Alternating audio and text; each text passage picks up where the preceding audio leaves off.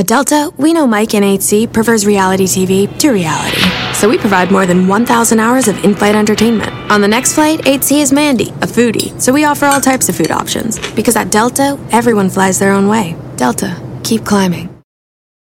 eBay Motors es tu socio seguro. Con trabajo, piezas nuevas y mucha pasión, transformaste una carrocería oxidada con 100.000 millas en un vehículo totalmente singular. Juegos de frenos, faros, lo que necesites, eBay Motors lo tiene. Con Guaranteed Fee de eBay, te aseguras que la pieza le quede a tu carro a la primera o se te devuelve tu dinero. Y a estos precios, quemas llantas y no dinero. Mantén vivo ese espíritu de Ride or Die, baby, en eBay Motors. ebaymotors.com. Solo para artículos elegibles se aplican restricciones.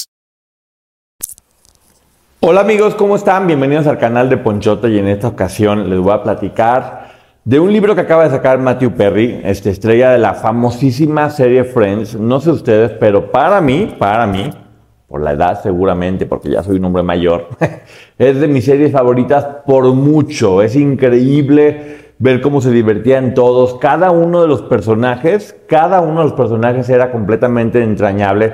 Pero bien dicen que uno nunca sabe qué es lo que se esconde detrás de todo esto que se ve tan perfecto y tan bonito. Sabemos que Friends llegó a ser la serie en la que mejor le pagaba a cada uno de sus, de sus integrantes porque ganaban un millón de dólares por capítulo. Nomás para que se vayan dando una idea.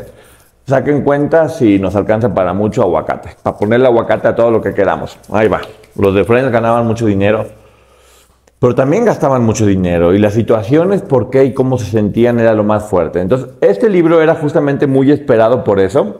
Y así empieza como la narrativa de todo lo que hace. Se gastó aproximadamente 9 millones de dólares en poder estar sobrio, porque tenía un problema muy fuerte de adicción que más adelante les voy a platicar y tenía atendiéndolo alrededor de ocho médicos. Uno, ya ven, uno está sobrio y le sale uno gratis. A él le costó 9 millones de dólares estar sobrio. Y yo tengo otros datos al respecto, porque según yo va a seguir gastando porque su libro dice otras cosas y las informaciones dicen otras cosas. Un alcohólico o una persona que está con problemas de adicciones va a ser un adicto siempre y no es que digas ya estoy libre, siempre va a tener la posibilidad de recaer, que esperemos que no, pero pues bueno, él más adelante nos va contando historias que hacen pensar que él va a tener que tener mucho cuidado y va a tener que tratarse toda la vida para que no vuelva a recaer en algo tan horrible. ¿Cómo se llama el libro? Se llama Amigos, Amantes y aquello tan terrible. Obviamente amigos por lo de Friends, lovers porque habla de relaciones ahí con, con una persona en especial, una, una mujer bonita que va a estar más, más adelante muy padre. Y obviamente aquello tan terrible por el problema de adicción, que siempre, siempre, siempre vemos que es algo que pasa en muchísimas de las estrellas en Hollywood y creo que sí tiene mucho que ver con el ambiente en el que se rodean, con una forma de, querer pertenecer, de hacer lo que hacen todos los demás, se van pasando como los tips. Y si no tienen como un buen soporte familiar o algo que los, que los pueda o, de terapia o personal o mejores herramientas, muchísimos de ellos caen. Y es importante que escriban este tipo de libros y conocer sus historias porque pueden servir de ejemplo para nosotros o para ayudar a personas cercanas a nosotros. Él nace en Williamston, Massachusetts, que yo honestamente no conocía esta ciudad, pero bueno, nace ahí, qué bueno, qué bonito. Y él entra, después de haber trabajado en varios pequeños proyectos que no voy a entrar ahorita mucho porque vamos a ir al, clavo, a lo que nos gusta y a lo que nos interesa. A los 24 años, al fin logra entrar a Friends. Exactamente, seguro fue el casting de su vida. Nadie tenía idea de lo que iba a ser esta serie. Este, y hay un tip por aquí que casi nadie sabe. Y es que los únicos que se conocían de los amigos originales antes de entrar a la serie eran justamente Exactamente, Matthew Perry y Jennifer Aniston, que se habían conocido unos 3, 4 años antes. ¿Y qué creen? Matthew Perry se enamoró de Jennifer Aniston en cuanto la conoció. Aniston, dilo bien. se enamoró de ella y cómo no, si Jennifer Aniston es encantadora. A mí, me, a mí yo creo que es la novia de América. Es una mujer súper linda, súper divertida, guapísima y él también cayó. Y dijo, uy, me está gustando esta muñequita. Se le acercó, dijo, quiero salir contigo. Y ella le dijo, quiero que seamos amigos. Y mira, fueron amigos toda la vida, hasta una serie y yo creo que todo el tiempo que escuchaba eso, Matthew Perry, amigos, amigos, amigos, lo estaba atormentando. Eso pudo haber sido una de las razones por la que no la pasó tan, También, amigos, amigos, amigos. Y bueno, hacen el casting, pasan los dos y es como de, ay, aquí está ella, que me batió, que me mandó a la, que me frenzoneó muy cañón. Durante las dos primeras temporadas de Friends, estaban enamorados. Bueno, él estaba enamorado de ella. Poco a poco fue cambiando, poco a poco se fue convirtiendo en una amistad. Pero este es un primer chismecito que trae el libro que es bastante interesante. A mí, a mí, a mí, Poncho en general, eran los dos personajes que mejor me caían. Este, obviamente, Chandler y Rachel eran para mí los mejores. Me hubiera encantado que ellos tuvieran un, un romance. ¿Qué sucede? entra y él dice que, justamente es ahí, al entrar a Friends, que empieza como a tomar alcohol. Le gustaba el alcohol, no era tanto de fiestas, pero sí le gustaba tomar poquito alcohol. Primero cervezas, ¿eh? Porque no era que entró directamente a la fiesta. No, no, no. Era primero una cervecita que le estaba gustando y el vinito. Cervecita y vinito. Todos lo hacemos, ¿no? Cervecita y vinito. Y después dijo, bueno, ¿qué tal vodka? Voy metiéndole un poquito más de, de, de vodka. Y luego después ya empezó con, híjole, esto me está causando ansiedad, obviamente eran ansiolíticos, después sedantes, después para el dolor y ya después un cóctel con el que definitivamente estaba ya muy mal. A los 34 años ya se había metido en un montón de problemas después de 10 años. Sumen todo esto a tener fama, fortuna, la presión de toda la gente diciéndote que, te quiere mucho, que es para lo mejor de ti, la prensa espiando qué estás o no haciendo. Y él eso empezó a estar peor y peor y peor y peor y fue creciendo, como tantos casos que hemos que hemos visto justamente a los 34 años. Él dice, yo sí le creo, que él siempre veía la forma de nunca, nunca, nunca llegar tomado al, al set. Él, él decía, yo podía ahogarme de borracho una noche anterior, tomarme todo lo que podría, y nunca en la vida iba a llegar borracho porque respetaba mucho eso. Pero sí para poder mantenerme y poder hacerlo, tenía que estar tomando muchísimas pastillas. Ahí nomás para que se una idea. 55 pastillas se llaman Bicodin.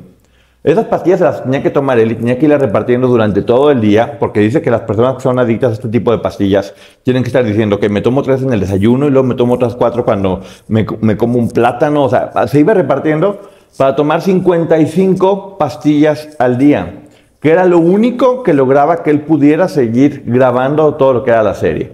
De hecho, dice que durante varias temporadas, unas dos o tres temporadas, en realidad no se acuerda de lo que estaba pasando, lo que estaba haciendo, toda esa genialidad que, vimos ahí, y él no sabía ni qué estaba haciendo, la estaba pasando verdadera, verdaderamente mal.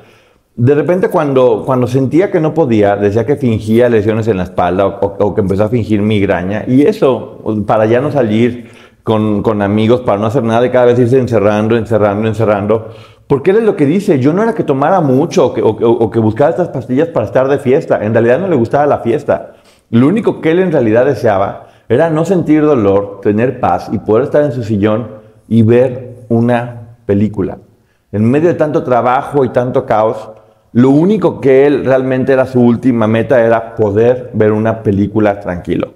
¿Cuántos no lo hacemos y no lo estamos valorando? Una superestrella que ganaba millones y millones de dólares tenía que tomar 55 pastillas al día, más todo lo que estaba tomando, para poder simplemente lograr la tranquilidad de ver una película. Híjole, eso realmente es, es muy triste. Ahora vamos a ver. Él dice que obviamente, y todos nos acordamos, en la serie de repente estaba súper pasado de peso y luego estaba más delgado y luego se veía más acabado y luego menos. Y él dice, miren, es bien fácil. Cuando tenía sobrepeso es porque estaba tomando... Is there such a thing as a traveler? Not a Delta. Because we know on one flight, Mike in 8C prefers reality TV to reality. So we provide more than 1,000 hours of in-flight entertainment. While on the flight after, 8C is occupied by Jen, whose favorite snack is tea. That's why we provide fast, free Delta Sync Wi Fi available for SkyMiles members, because at Delta, we know. Refill? Everyone flies their own way. Delta, keep climbing. Free Wi Fi available on most domestic flights. Terms of use apply. Alcohol. Mucho alcohol. Cuando me veían muy delgado, era porque estaba tomando muchas pastillas.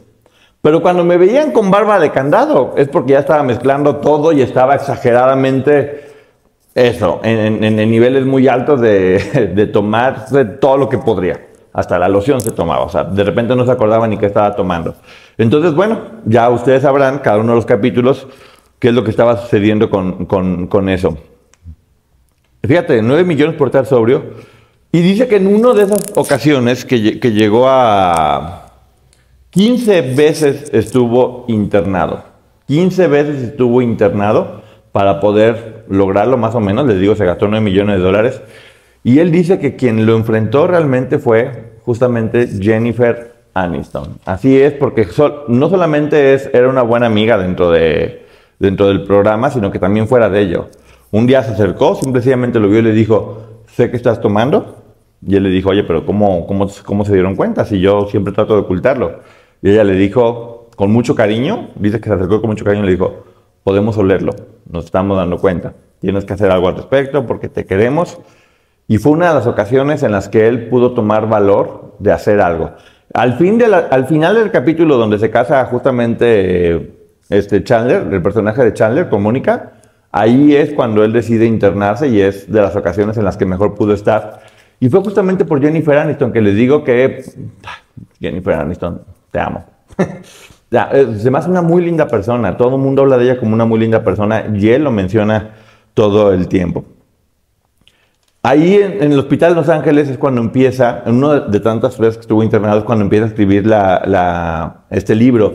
Y dice él que siempre que decía, no, eso no lo quiero, no lo quiero poner porque pues, es muy vergonzoso o, me expone mucho, que siempre decía, ¿a cuánta gente vas a ayudar platicando esta historia? Piensa en eso, piensa en eso. Y es como él se decidió a contar todo esto y exponerse de la forma en la que se está exponiendo. Fíjense nada más que entre las cosas que él tuvo... es que él pudo decir que anduvo con la mujer bonita Julia Roberts. Todos nos acordamos que estuvo en un capítulo de Friends, pero no sabemos todo lo que tuvo que suceder para que ella estuviera. La estaban buscando y él pues, empezó a comunicarse con ella primero por mails y, demás. Y que en una ocasión le mandó rosas y le dijo, bueno, este, lo que más gusto me da, más allá de que pueda estar en el, en el programa, es que al fin tengo un pretexto para mandarte rosas. Entonces Julia Roberts, pues bueno, ya como que le empezó a gustar, le cayó bien el muchacho, porque pues, es muy simpático, la verdad. Digo, en persona no lo conozco, pero pues, usted tiene este carisma especial. Y Julia Roberts le dijo, ok, va, voy a estar en el programa siempre y cuando obviamente tengo que estar relacionada contigo, o sea, mi personaje tiene que ver contigo, que fue una ex compañera de la escuela, ¿se acuerdan? Pero tú, para que yo acepte, tienes que explicarme y yo tengo que entender qué es y cómo funciona la física cuántica. Y él dijo, eh, ok, va. Y se puso a investigar, hizo, ya saben, sus tablas, sus reglas, sus plumones de colores, toda la investigación. Le hizo la presentación y Julia Roberts le dijo, oye, baby, aquí estoy, tómame. Porque sí, se hicieron novios.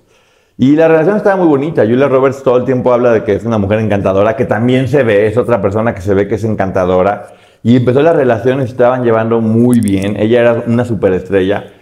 Y él dice que ella nunca lo hacía sentir, que de hecho estaba ella dispuesta a irse a vivir con él sin importar que no estuviera viviendo con los lujos. Pero él empezó a sentirse mal con su fama. Era como de, no puede ser que esta mujer esté conmigo, yo soy una basura, estoy mal, estoy con problemas de adicción. Justamente una, una imagen muy negativa de él. Duraron seis meses y ¿qué creen? Él la terminó a ella. Dice que todavía recuerda la cara de Julia Roberts como de, eh, no entiendo qué está pasando, si nos estamos llevando, o sea, ¿qué, ¿qué, hice y demás. Y él simplemente terminó con ella y con muchas mujeres que él dice que era eso, siempre las dejaba porque siempre estaba pensando, me va a dejar, me va a dejar, me va a dejar, en algún momento me va a dejar, no soy suficiente. Y dice que prefirió decirle, ¿sabes qué? Ya va y esto no, no, no va a funcionar, termino, antes de que lo abandonaran. ¿A cuántas personas importantes dejó ir por su problema, por, por, eso, porque no lo había solucionado. Y una de ellas es Julia Roberts, que repito, tiene los mejores comentarios de, ella.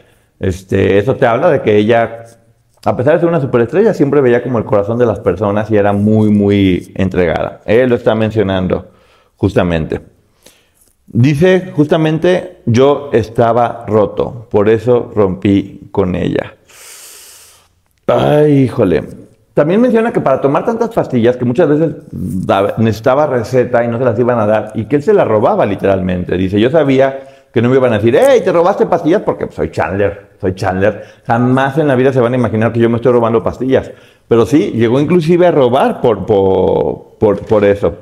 Y hace varios comentarios en el libro que yo en verdad Quiero pensar que los hizo siendo imprudente o a lo mejor pretendiendo ser simpático y no le salieron, porque a mí, a mí, Poncho, en especial me da la impresión de que está pasando por una etapa un poco complicada. ¿eh? No creo que esté completamente resuelto todo lo que tiene por las cosas que ha hecho y lo que dice. E, e, entre los comentarios que hace que han sido más polémicos, se dice, ¿por qué otros actores como River Phoenix y Heath Ledger, que son, pues, son inteligentes y demás, tuvieron que morir y Keanu Reeves sigue vivo, sigue pisando en la tierra? No entiendo qué positivo pueda tener este comentario. O sea, Keanu Reeves también es una persona que es muy querida dentro de la industria, que tiene una fanaticada muy grande.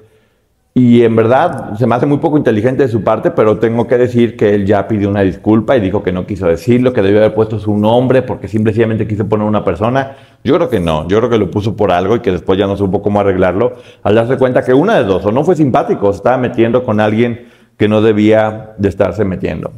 También cuenta cosas muy, muy fuertes, como que estuvo a punto de morir en varias ocasiones. Una de ellas, hace cuatro años, cuando él tenía 49 años, por el uso excesivo de opioides, que es lo que le digo, o sea, no es que fuera algo que pasó hace mucho tiempo, es muy reciente que él sigue teniendo consumo con estas sustancias, tomó tantos opioides que estuvo dos semanas en coma.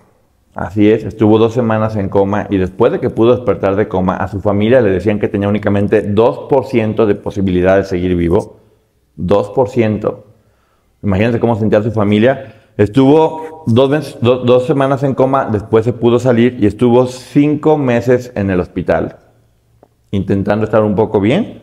Y después de eso, estuvo nueve meses usando una bolsa de colostomía muy duro lo que él tuvo que vivir, estuvo muy cerca de la muerte y lo más fuerte es que dos años después, o sea, hace dos años, hace poquito, su corazón de repente dejó de latir porque estaba en una clínica en Suiza, en Suiza y él, necesitaba las sustancias que estaba haciendo y mintió, mintió que se sentía mal, sabía exactamente cómo funcionaban y consiguió que le dieran hidrocadina, hidrocadina, perdón que no me sé muy bien los nombres. Consiguió que le dieran eso, lo iban a operar al día siguiente, no les dijo la verdad, tomó un montón de pastillas.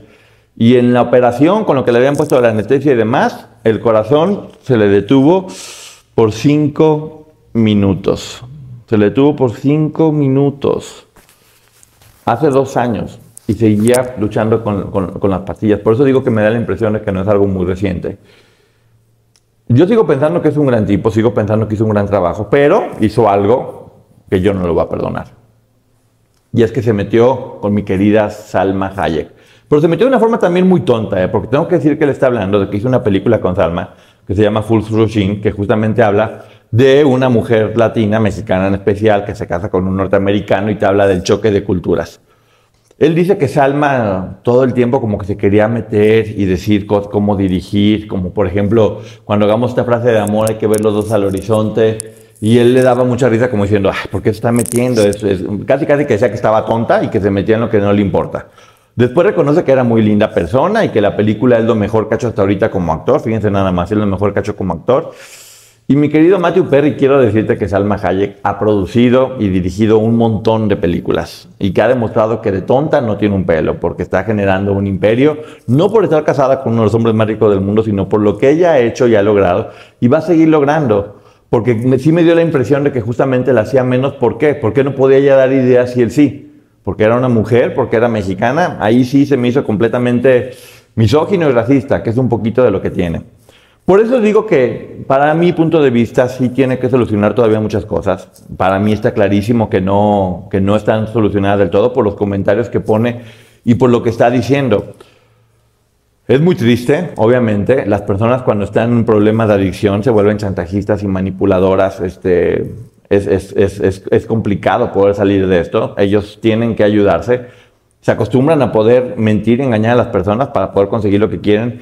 Y sí quiero pensar que este libro en realidad lo hizo para poder compartir su historia y ayudar a más personas. Deseo de corazón que pueda salir de esto de forma definitiva. Es una lucha que va a tener cada día. Pero en honor a la verdad, sí, está padre las historias que está haciendo de Friends. Para los que queremos mucho la serie, está muy padre saber todo este tipo de historias, sobre todo lo del romance con Jennifer Aniston, cumple como algunas fantasías.